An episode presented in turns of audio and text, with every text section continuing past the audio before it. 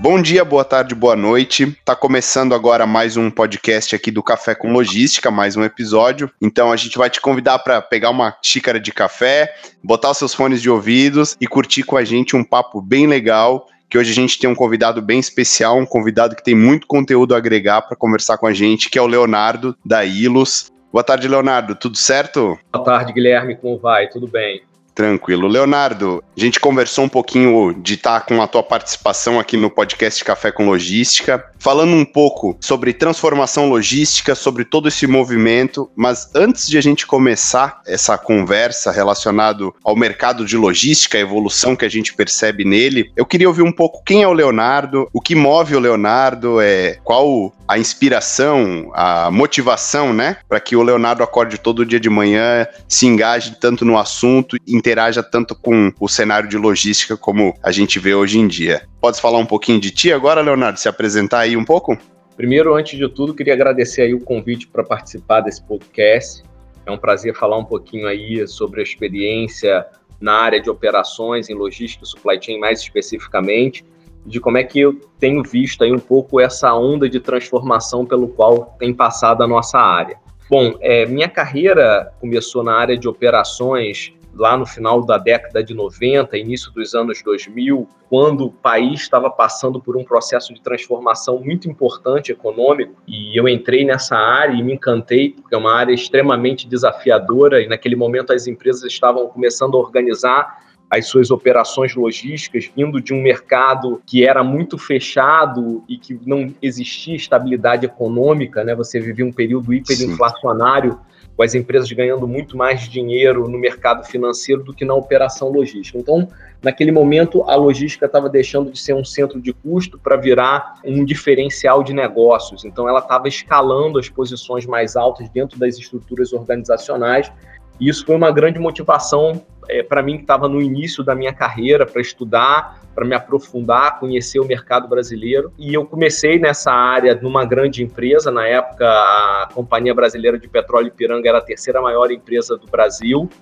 É, mas logo uhum. depois eu mudei para um grupo que estava começando, tinha começado alguns anos antes, que era o Centro de Logística do Copiad, que estava ajudando grandes grupos multinacionais e empresas brasileiras de grande porte a organizar as suas operações logísticas dentro desse novo cenário econômico. E a gente tinha, ao mesmo tempo, por estar dentro da universidade, contato com os principais pensadores de logística do mundo, né, como o Lambert, o Bauer Sox, né, então a gente conseguia acesso a eles diretamente e a gente estava vivendo toda uma grande transformação. E eu acho que esses 20 anos aí que eu estou na área, né, não só é, a gente teve muitas transformações e a importância relativa da operação logística dentro das empresas cresceu muito. Mas hoje, quando você me pergunta qual é a motivação, a gente está frente a uma grande transformação no supply chain das empresas, né, com uma revolução do ponto de vista de diversificação de canais de atendimento do cliente, sendo desafiado constantemente né, a entregar cada vez mais rápido, com cada vez mais confiabilidade, na casa do cliente, não mais numa loja física que está lá estática, mas mudando a cada dia a tua base de pontos de entrega. Né, e com toda uma inovação tecnológica por trás. Então, eu diria que essa é a minha maior motivação, é estar tá vivendo essa transformação né, que começou lá atrás, mas que ela permanece de alguma forma e que hoje ela vem se intensificando aí com um novo mundo completamente diferente, né, é, em grande parte sendo puxado pela demanda do consumidor, mas suportado por uma revolução tecnológica da qual a gente não tem nenhuma referência para se basear. Então tudo é uhum. novidade, tudo é muito interessante, ao mesmo tempo que a gente está é, efetivamente é, conhecendo o novo, a gente tem que ajudar clientes que já têm operações estabelecidas, né, a de alguma maneira fazer essa transição da forma mais suave possível, mantendo a operação atual. Então, isso é muito desafiador, eu diria que é isso que hoje me motiva a estar nessa área. De lá para cá, né, quer dizer, a minha formação inicial era engenharia de produção, que obviamente dá uma base para trabalhar com operação logística. Depois eu fiz meu mestrado é, no Copiad, que era a nossa casa de origem como centro de logística. Né? Então, acabei Sim. fazendo mestrado lá, indo para fora, para a França, para estudar operações. E mais recentemente, né, não tão recentemente, mas há cinco anos atrás, eu concluí meu doutorado também em engenharia de produção, mas com foco em gestão e inovação na área de supply chain. Então, é, minha carreira foi toda construída principalmente com foco em consultoria e treinamento executivo, passando aí por diferentes áreas, mas principalmente naquilo que é a interface entre a operação logística e a operação comercial das empresas. Então, falar de serviço ao cliente, planejamento da demanda, route to market, é onde eu atuo mais diretamente é, nos meus projetos e também no treinamento executivo. Legal. É uma vasta história, né? É, são 20 anos aí de trabalho e de dedicação para o mercado de logística e realmente você contagia mesmo com o seu discurso, né? É, Leonardo, e deixa eu entender uma, uma questão. Hoje, qual que é a atuação na, no grupo Ilus? Qual que é o teu, a tua frente de negócios aí dentro da empresa? Fala um pouquinho também da empresa pra gente, fala um pouquinho do projeto da empresa pra gente, que eu acho que o pessoal tem bastante vontade de conhecer, né? E tá aprendendo um pouco mais referente a players do mercado de logística. Bacana, Guilherme. É, bom, o, o Ilus né, é uma empresa de consultoria especializada em logística e supply chain. Na verdade, a gente não atua só com consultoria, a gente nasceu dentro do COPIAD, que é a Escola de Negócios da UFRJ, aqui no Rio de Janeiro. Como eu te falei, o grupo ele foi constituído em 1991 quando o país estava passando por uma grande transformação, naquele momento o mercado de combustíveis que era regulamentado, ele foi desregulamentado, né? E isso obrigou as empresas de distribuição a, a ter foco em aumento de eficiência da sua operação logística e elas começaram a procurar quem conhecia sobre o tema no país, uma vez que a área era muito pouco desenvolvida né, e considerada apenas como um centro de custo. E encontrou dentro do COPIAD um grupo de professores que havia feito seus doutorados fora do país, estudavam, se dedicavam à operação logística. É, assim se formou uma cátedra de estratégia de operações, primeiro para a Companhia Brasileira de Petróleo Ipiranga, né, que financiou esse grupo de estudos que evoluiu para um departamento de logística e um centro de estudos em logística. Né? Então, essa é a origem do ILOS lá no início da década de 90, ajudando as empresas de distribuição de combustível. Só que logo na sequência, né, a gente teve a abertura de mercado, é, ainda durante o governo Collor, e a estabilização econômica no período é, do Fernando Henrique Cardoso. É, uhum. mudou completamente a operação logística no país. Né? As empresas que antes, como eu havia comentado, né, se valiam do processo hiperinflacionário para ganhar dinheiro no mercado financeiro, precisaram efetivamente ganhar dinheiro com a operação logística. É, e começaram a buscar quem poderia ajudá-las na organização e na busca pela eficiência logística.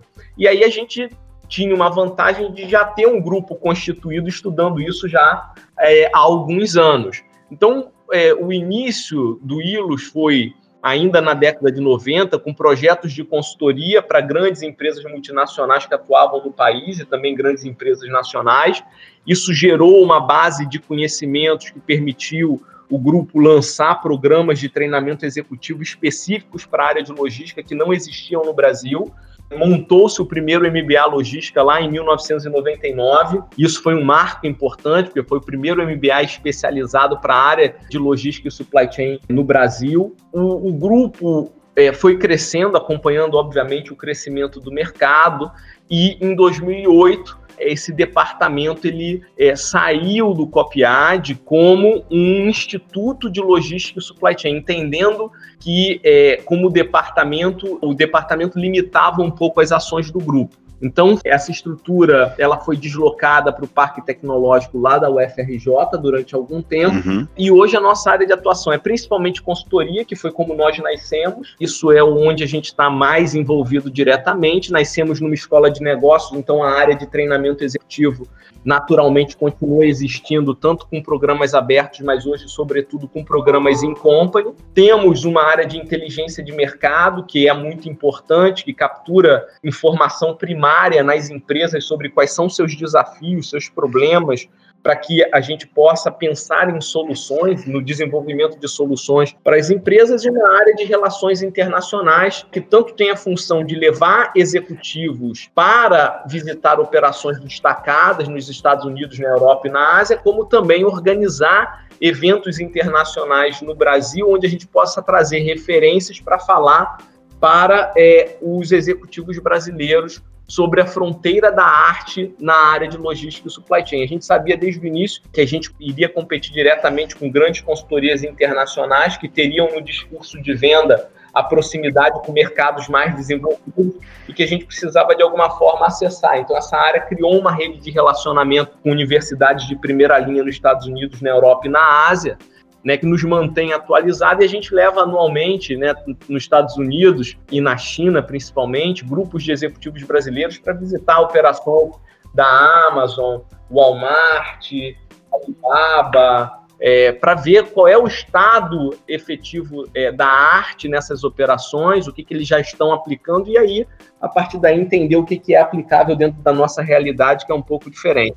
Dentro do IUS, hoje eu sou sócio executivo, é, minhas áreas, como eu comentei, é aquilo que interfaceia com a operação comercial, Customer Service, Demand Planning é, e Route to Market, e é, eu atuo mais diretamente com bens de consumo, Fast Moving Consumer Goods em geral, mas tenho experiência também nas áreas de mineração é, e primários. Legal saber também, né, que a tua história lá do início se cruza o tempo inteiro com a história da Ilus, né? Nasceram juntos no mesmo, na mesma área de atuação, na mesma universidade, correto? Na verdade, o grupo, né, que hoje pertence ao Ilus, ele na verdade ele nasceu antes de eu entrar nesse grupo. Eu entrei no final de 99, início de 2000, é, e ele já existia desde 91, né? Então, quando a gente pega o César Lavalle, uhum. que hoje é, é, um dos sócios executivos também, responsável pela nossa rede de relações internacionais, uhum. ele é um dos fundadores do grupo, né? Então, ele está desde 1991 no grupo, trabalhando com operação e logística. Então,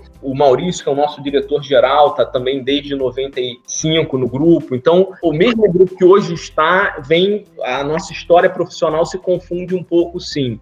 Né? Eu entrei um pouquinho depois, tinha passagem em outras empresas, mas acompanhei, diria que grande parte da transformação pela qual o nosso país passou na área de logística e supply chain e que naturalmente foi o que impulsionou né, a história do Ilus é, para a gente chegar onde nós estamos hoje. Legal. É, Leonardo, tu já deu algumas pinceladas sobre o tema, né? Quando a gente está falando sobre transformação logística e nada mais gratificante e, e, e mais assertivo do que ter alguém que vivenciou essa transformação. De uma forma um pouco mais prática, a gente gostaria de saber a divisão de como que essa transformação aconteceu ao longo do tempo, né? E com base em, em que pensamentos que a gente teve esse tipo de evolução, né? De trazer, como tu disse, a logística ser uma, uma área estratégica, uma área que que entrega rentabilidade e até essa transformação dos dias de hoje, né? Então, começando lá do passado, teria algo a mais para comentar voltado sobre como que foi observar esse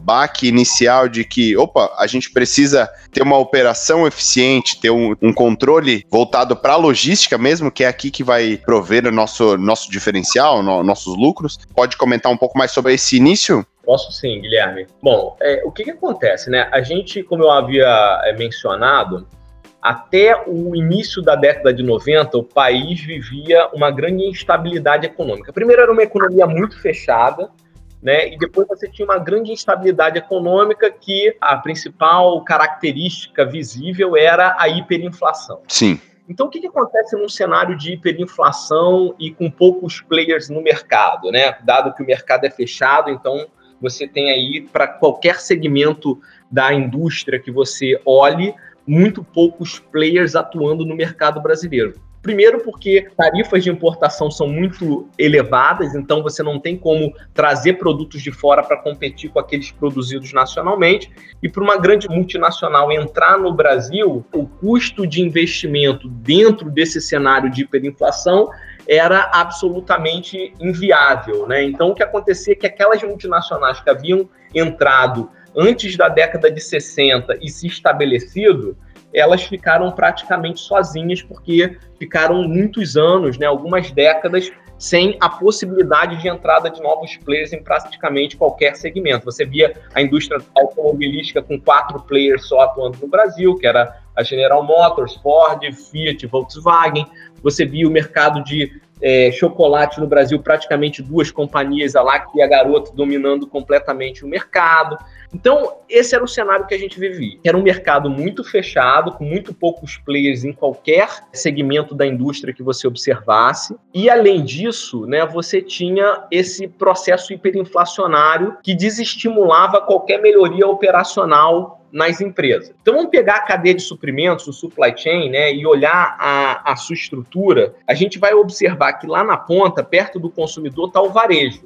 E o varejo é quem vai fazer a comercialização e dar acesso ao consumidor final dos produtos que foram fabricados ao longo dessa cadeia de suprimentos. O que, que acontece com o varejo? O varejo, naquele momento, ele tem alta previsibilidade de recebimento. Por quê? Porque no processo hiperinflacionário, o dinheiro se desvaloriza muito rapidamente. Então, você sabe que tão logo as pessoas recebam o seu salário, elas vão correr para o varejo para fazer compras. Sim. Então, pela lei, né, você tinha até o dia 5 do mês seguinte para pagar o salário do mês anterior. E essa lei é do período hiperinflacionário, porque senão, naturalmente, as empresas pagariam o mais tarde possível. Né? Então eu estabelecia esse limite e todas as empresas naturalmente só pagavam nesse limite, porque a cada dia o dinheiro né, desvalorizava muito. Então, no dia 5 do mês, todas as famílias brasileiras elas corriam para os supermercados para fazer compras de mês. Então você via lá, né, famílias com três, quatro crianças, e aí eu estou dando o exemplo da minha especificamente, Sim. né, com dois, três carrinhos de compra sendo arrastado com aquelas crianças pelo meio do supermercado. Você tinha supermercados nas grandes capitais com mais de 100 checkouts e ainda assim as filas demoravam de uma hora e meia a duas horas para você poder passar pelo checkout. Uhum. Então, o varejo ele sabia que exatamente no dia 5 ele teria a receita dele. Qualquer prazo que ele negociasse com a indústria e aplicasse aquele dinheiro nos mecanismos de rentabilidade diária como overnight no mercado financeiro, ele ganharia muito mais dinheiro do que qualquer melhoria operacional que ele pudesse fazer na sua estrutura logística. Hoje, a gente se questiona como a empresa consegue dar um excelente nível de atendimento, de disponibilidade, com o mínimo de estoque possível. Mas o estoque no período hiperinflacionário não é algo ruim. Por quê? Porque eu compro o produto a um valor e na hora de vender eu vou vender a um valor muito superior. Sim. E aí você pode falar assim, não, mas e o shelf life, né? O produto não vai vencer? A gente precisa lembrar que a lei que obriga a colocação da data de validade nos produtos é posterior ao plano real e à estabilização econômica.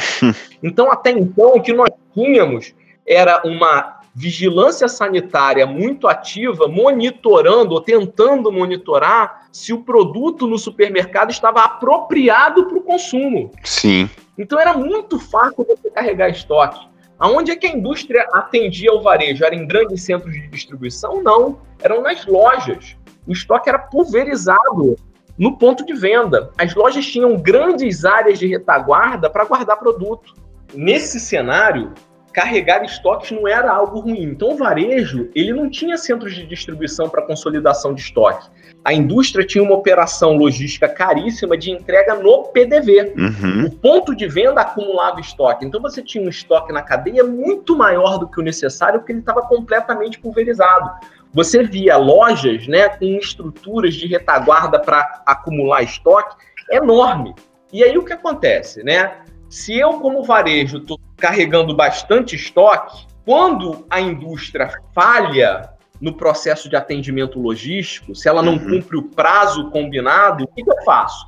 Eu tenho estoque para atender o meu cliente e eu negocio com ela mais um, dois dias de prazo de pagamento. Uhum. O que eu vou ganhar nessa negociação de ampliação do prazo de pagamento aplicando dinheiro no mercado financeiro é muito mais do que eu posso ganhar com qualquer melhoria operacional. Então havia um desestímulo para a melhoria do serviço logístico. Legal. Quando eu tenho estabilização econômica, o que, que acontece? Acontece a quebradeira do varejo no Brasil. Você vê grandes players como a Mesbla, a Mapping, desaparecer da noite para o dia. Por quê? Porque eram operações que não estavam preparadas para ganhar dinheiro com o varejo. Elas estavam preparadas para ganhar dinheiro no mercado financeiro. Todo o time de gestão da Mesbla era de pessoas do mercado financeiro. Na hora que precisou ganhar dinheiro com a operação de varejo, não se sustentou. A Lojas Americanas, ela ergueu três centros de distribuição, um em São Paulo, um em Jaboatão dos Guararapes, lá no Recife, um aqui, é, o que era Nova Iguaçu e hoje é Queimados, no Rio de Janeiro,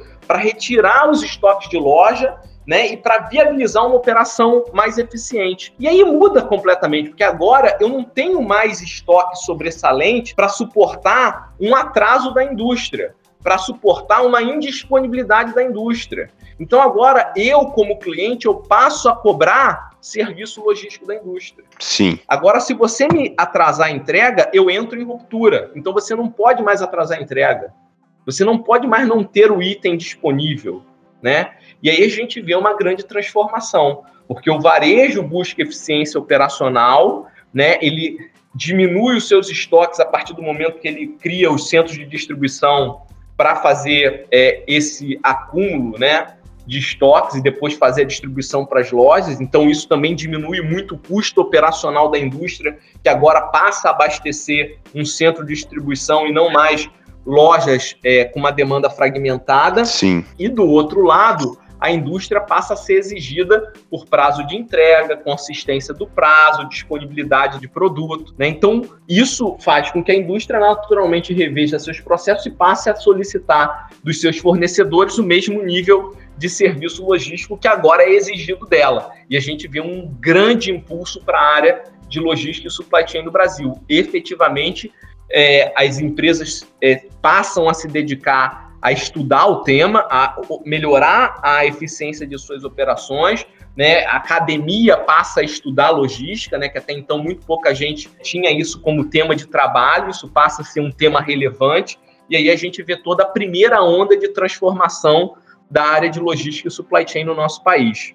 Legal. Eu tenho certeza, e, e assim como para mim é novo, que a gente voltar lá atrás, voltar lá para a década de 90, para falar sobre como que o mercado de operações logística, todo esse ecossistema, né, da cadeia do supply chain, precisou de uma adaptação a nível nacional como um todo, né, como tu acabou de exemplificar é, muito bem. E eu acredito que a gente falando agora de um refinamento de operações para atender a realidade de um mercado que necessita de logística como, como foco, de, de operações como foco, a gente começa a falar também de soluções tecnológicas nesse momento para logística. É a partir desse ponto que a gente começa a ver procuras por sistematizações para essa área? Sem dúvida nenhuma, Guilherme. O que acontece a partir daí com a busca por eficiência é que os níveis de controle sobre a cadeia aumentam, né, ou precisam aumentar. Você precisa sofisticar o analytics, né, ou seja, análise de dados para o processo decisório dessa cadeia, e aí começam a surgir tanto sistemas de apoio para análise de dados e tomada de decisão na cadeia de abastecimento, quanto mecanismos né, para que você garanta a fluidez de informações e de produtos ao longo da cadeia. Então, a gente passa a operar com código de barras, surgem os sistemas WMS e TMS, as empresas começam a fazer adoção de tecnologias que permitam esse aumento de eficiência necessário para dar a resposta a uma elevação do nível de serviço exigido pelo cliente. Então a gente já vivenciou isso antes. Uhum. E as empresas, né, a partir daí, né, se a gente pegar é, da década de 90 até agora, o que vem acontecendo né, é a adoção de tecnologias que se justificam financeiramente Sim. a partir do aumento da eficiência da operação logística. Mas eu diria que tem uma diferença, né, talvez nos últimos anos ou nos anos mais recentes, é, que estão levando a uma segunda grande onda de transformação ou de necessidade de adaptação das cadeias de abastecimento, que é um novo round de exigência por parte do consumidor que surge a partir do e-commerce. Sim. Na hora que você tem o e-commerce como uma plataforma de venda, você aumenta enormemente a complexidade da operação. Porque se antes, né, o, o, ponto de venda, a loja física, era a última destinação do produto na cadeia de abastecimento, a partir daí o last mile até a casa do cliente, quem assumia esse custo, essa operação, era o próprio cliente que ia até a loja fazer a compra do produto.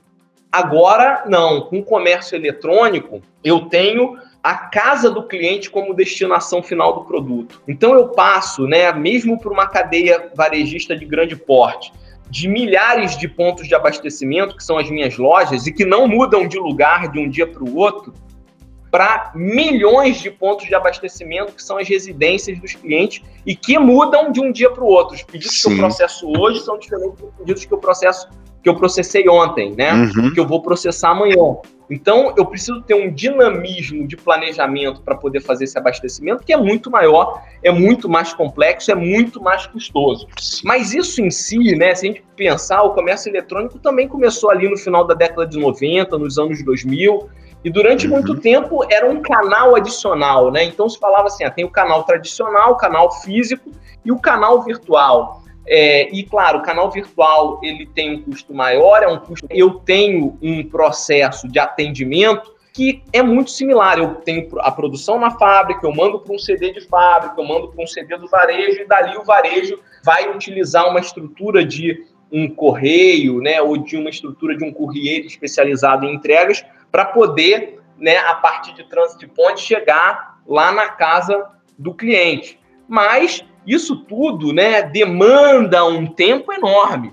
Até quando o cliente faz o pedido na internet, até que eu faça a movimentação dos estoques nesses vários elos, isso são dias de operação, por mais que ela seja muito eficiente. O que muda agora é que nesse período, né, desde o início do comércio eletrônico até o ponto em que estamos hoje, uma geração já nasceu conectada ela já nasceu com uma percepção de passagem do tempo diferente das gerações anteriores. Sim. Então, é, a minha geração, quando a gente queria comprar alguma coisa, naturalmente a gente tinha que ir para uma loja física. A gente tinha que procurar o produto em algumas lojas físicas, tinha que bater perna, que era a expressão que sim, a gente usava, para encontrar o produto. Se eu quisesse pesquisar preço, eu tinha que continuar batendo perna para tentar encontrar o produto em outros lugares mais baratos. Então, isso exigia um tempo e um esforço para que eu pudesse ter acesso ao produto.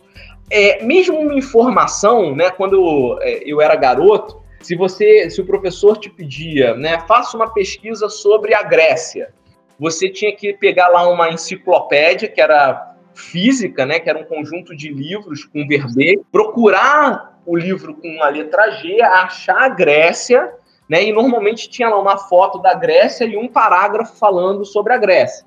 Se você fosse muito estudioso, você teria que ir até uma biblioteca para procurar livros que tratassem da Grécia, para estudar, para produzir um trabalho de melhor qualidade. Então isso exigia um esforço e um tempo enorme.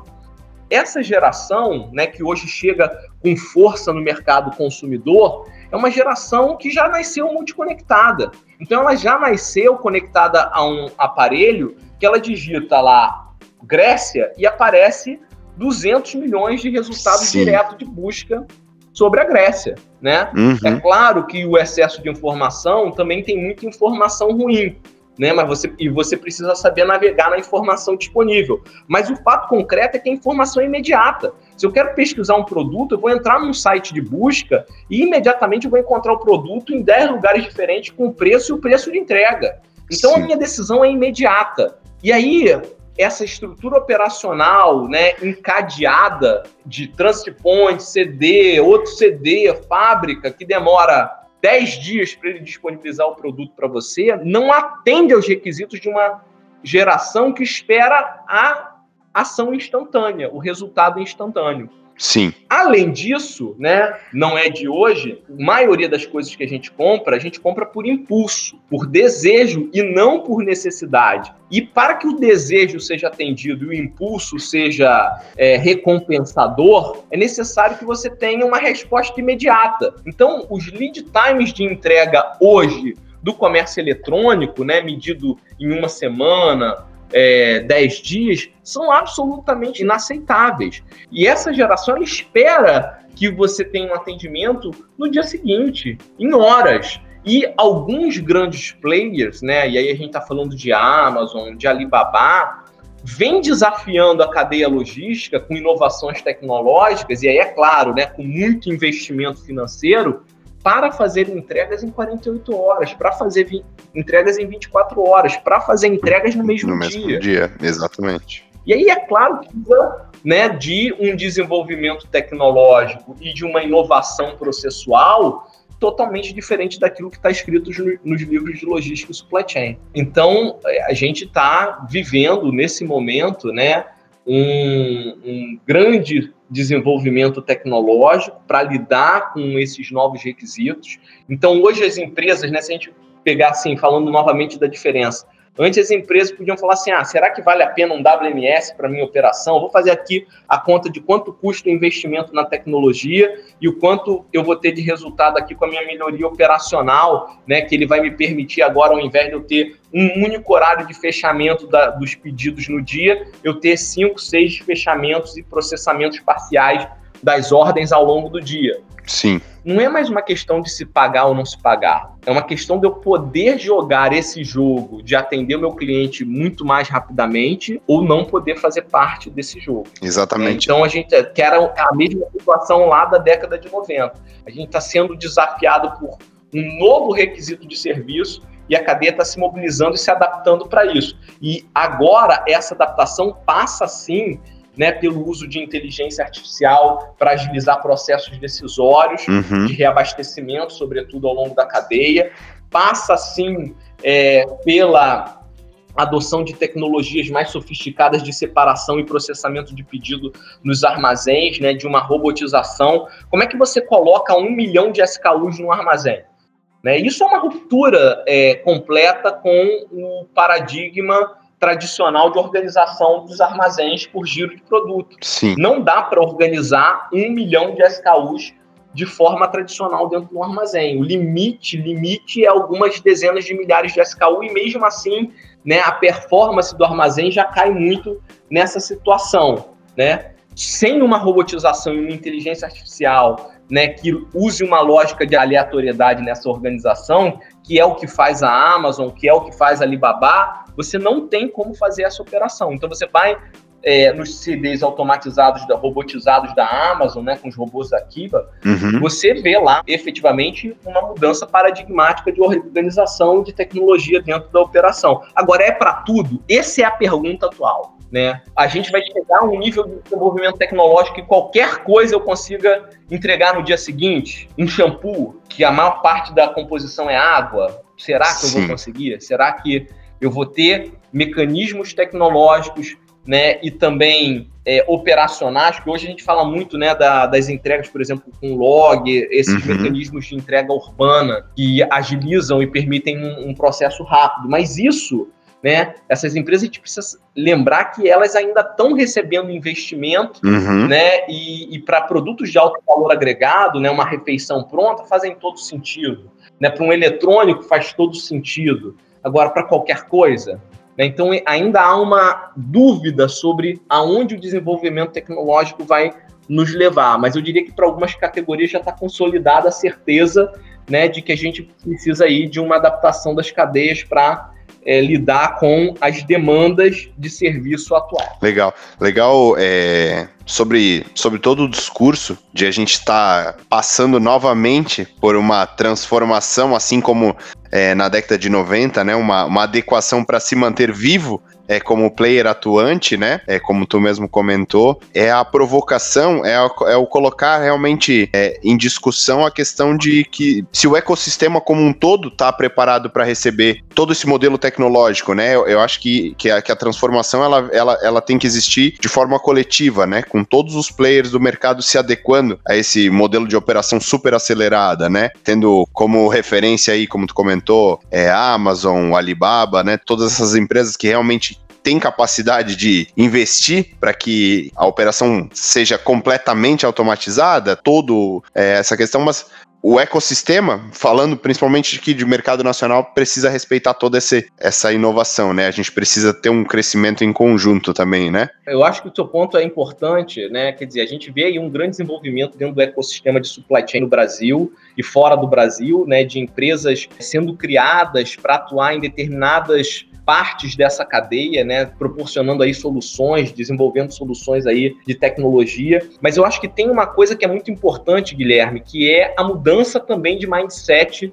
dos gestores de operação, né? Quer dizer, a gente tem que sair de uma coisa onde existe muito mais competição por margem ao longo da cadeia, que faz com que os players de uma cadeia se vejam como adversários e a gente cria mecanismos mais colaborativos, que é o que vai efetivamente viabilizar né, um, uma troca mais rápida de informação ao longo da cadeia e uma resposta mais rápida ao consumidor. Né? Se a gente continuar tendo uma cadeia que ainda cada transação é negociada, né, é, e o ganho se baseia nessa negociação, isso sempre vai gerar algum nível de atraso de resposta para o consumidor. Então a gente tem que sair de uma cadeia em que a visão de ganho está fundamentada na negociação para uma cadeia que a visão de ganho está baseada na colaboração entre as partes para que a gente tenha o máximo de fluidez de informações e uma resposta o mais rápido possível e adequada é, para o consumidor final. Legal, legal. É exatamente o que a gente pensa aqui também, que o modelo colaborativo é que faz com que tenhamos um ganho como um todo, né? E uma evolução tecnológica como um todo, né? Compartilhada, né? Isso. O, o varejo brasileiro, ele ainda adota muito o modelo tradicional de ganho, né? Muito fundamentado no saving da negociação. Uhum. Você vê que alguns varejistas que começaram com uma abordagem mais colaborativa, né? E aí eu vou citar a Magazine Luiza, porque talvez seja o caso mais emblemático e também que aparece mais na mídia, né? A, a mudança de postura da direção da companhia frente aos seus parceiros, sobretudo seus fornecedores, a indústria, mudou completamente a posição da Magazine Luiza dentro do cenário de varejo nacional né? E isso está refletido no preço da ação da companhia. Então, está evidente, né? Todos os fatores levam a essa necessidade de maior integração e colaboração na cadeia, porque a adoção de tecnologia integradora que aumenta a agilidade é fundamentada numa parceria e não mais é, numa gestão individualizada de cada elo da cadeia de abastecimento. Então, é necessário que essa parceria exista. Legal, legal assim, a gente fica muito feliz em receber uma massa de conhecimento como a tua, é, relacionado toda a história de evolução é, e de transformação do mercado de logística da cadeia de supply chain no Brasil. Acho que é muito valioso. E eu caminho até para minha última pergunta, que é realmente a gente já deu uma pincelada por cima desse assunto, mas eu queria te perguntar hoje, tendo toda essa experiência e todo esse contato com diversas empresas hoje, qual que é a tua visão de futuro? A gente está vivendo uma nova transformação, né? Como a gente já comentou, já está passando isso para se manter de forma atuante no mercado de logística, mas o que que tu enxerga para o futuro? Qual que seria essa terceira onda, essa terceira transformação da parte logística que o Leonardo enxerga? Acho que está muito associado à evolução da digitalização, Guilherme. Eu acho que realmente a gente vai ver aí um, um futuro não com drones voando na nossa cabeça ou com veículos autônomos. Isso eu acho que ainda vai é, demorar um pouco, né? Mas o que eu vejo aí de grande transformação é que de fato a gente vai ter um uso muito mais extenso de inteligência artificial e machine learning dentro do, do ecossistema da cadeia de suprimento. É, grande parte hoje das decisões que são baseadas na identificação de padrão para tomada de decisão, principalmente de reabastecimento, né, onde você depende de uma análise de demanda e de sinais de demanda que hoje são talvez mais importantes do que o histórico, né? Porque quando você olha, por exemplo, para planejamento, durante os últimos 50 anos, o planejamento era feito olhando para o retrovisor. A gente olhava o nosso histórico e tentava, a partir daí, fazer uma projeção de demanda futura. Isso ainda é o estado da prática, tá? Mas hoje, cada vez mais, você tem mecanismos né, automatizados de captura de sinais de demanda lá na ponta, sejam geladeiras inteligentes, gôndolas inteligentes, que te permitem acionar um processo de reabastecimento que antes dependia de toda uma cadeia decisória muito complexa e baseada na interação humana, que tornava essa, esse processo mais lento. Então, todas essas interfaces, né, que são é, feitas a partir do reconhecimento de um padrão de comportamento para uma decisão, eu acho que a gente vai ter uma substituição relativamente rápida por mecanismos de inteligência artificial e machine learning. Do ponto de vista operacional, né, eu acho que a gente vai ter aí um amadurecimento, como a gente teve lá naquela primeira onda, né, onde as empresas no início falavam, não, eu quero a entrega também para daqui a dois dias, né? E a gente estava saindo de um cenário onde a entrega média da indústria, o tempo médio de entrega da indústria era de 10 dias e para uma exigência do varejo para dois dias. E aí o varejo ele recuou, né? No final da década de 90, início dos anos 2000, ele entendeu que isso custava muito caro. Uhum. Né, e que uhum. talvez três, quatro dias fosse suficiente para a indústria atendê-lo a um custo operacional razoável, né, e que tinha que entrar essa parte de custo. Então, eu acho que hoje, né, as empresas elas estão se lançando no desafio aí de é, implementar mecanismos de responder muito rapidamente à, à demanda do cliente, mas vai haver algum momento de reflexão para identificar aquilo que efetivamente é importante que eu tenha essa resposta imediata e aquilo que o cliente talvez não esteja disposto a pagar para ter uma resposta imediata e você não vai ter nenhum ator na cadeia, que hoje são os grupos financiadores, para viabilizar essa resposta imediata para qualquer coisa. Mas eu diria certamente que a gente está, é, a grande onda de transformação que a gente está vivendo, que foi iniciada e que vai se acelerar aí nos próximos anos, é a transformação digital com é, uso de IoT, né, conexão é, de equipamentos para você ter sinais de demanda mais rápido ao longo da cadeia, machine learning, tudo isso a gente vai ter uma aceleração. Agora, ver drones voando, caminhões sem motoristas, isso certamente ainda vai estar muito restrito a operações internas, dado o custo, não, não a inexistência da tecnologia, mas o custo dessa tecnologia é, lidar com é, pessoas dirigindo, então isso ainda vai ser um, um, pouco mais distante. Essa é a minha visão aí de, de transformação dessa, dessa nova onda aí que vem sendo puxada certamente, como lá atrás, por uma necessidade do consumidor, por um desejo do consumidor. Legal. Eu gostei muito da tua posição, do teu vislumbre por, por, por, uma nova tecnologia, porque ele é muito. Ele é um pé no chão, né? A gente não precisa falar de algo que, tudo bem, ele é aplicável, ele existe, mas ele definitivamente vai acontecer dessa forma, depende de muito mais, muito mais pontos dentro da, de um modelo macro de operação, de um modelo de fato a se seguir dentro da operação logística e não simplesmente de um desejo, né? Bem embasado com com a tua percepção do mercado como um todo, né? É, eu acho, é mais ou menos a minha crença nesse momento com os dados que a gente tem. Exato. Né? Eu acho que é claro que a gente está sendo surpreendido aí o tempo inteiro com as inovações tecnológicas, mas no, no, no ponto que a gente está hoje, eu acho que a gente vai ver realmente assim robotização do, das operações de armazenagem, uso é, disseminado de IoT é, para conexão do, do, dos pontos da cadeia para você agilizar a troca de informação e o processo decisório, uso de machine learning dentro dos processos tradicionais, né, principalmente de planejamento e reabastecimento.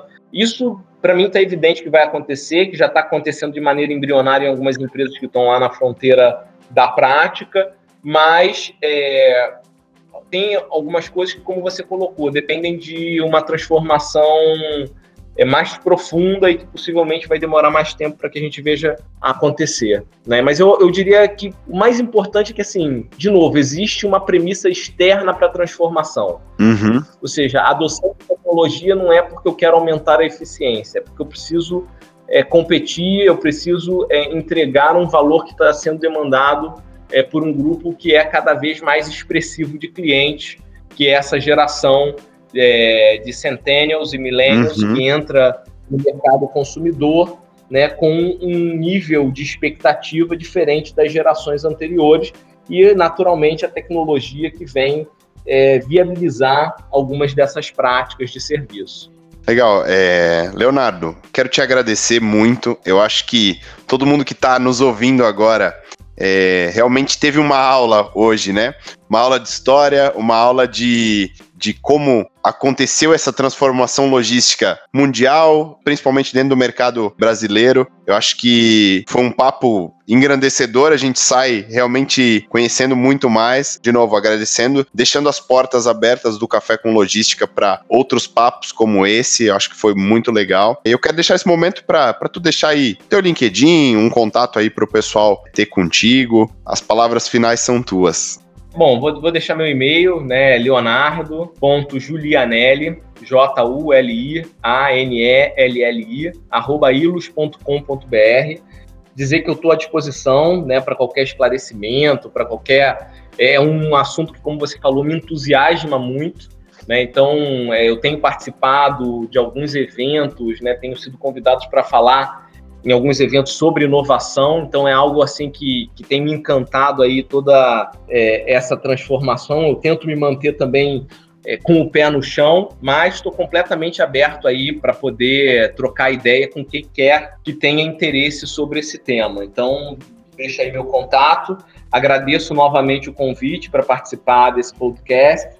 Me coloco também à disposição, caso vocês achem que tem algum outro tema é, que eu possa falar, que eu possa contribuir, eu estou à disposição de vocês. Tá bom? Muito obrigado, foi um grande prazer, Guilherme. Beleza. Com certeza te convidaremos outras vezes. Vamos gostar de ter mais aulas como essa de hoje. Pessoal, qualquer dúvida, qualquer dica que queiram passar, tanto para o Leonardo quanto para a gente da, da equipe do Café com Logística, o e-mail é cafécomlogística.lincros.com. É, a gente está sempre respondendo aí é, as questões, res, é, respondendo a, as dúvidas da galera e a gente está aberto, certo? Pessoal, um abração e até a próxima.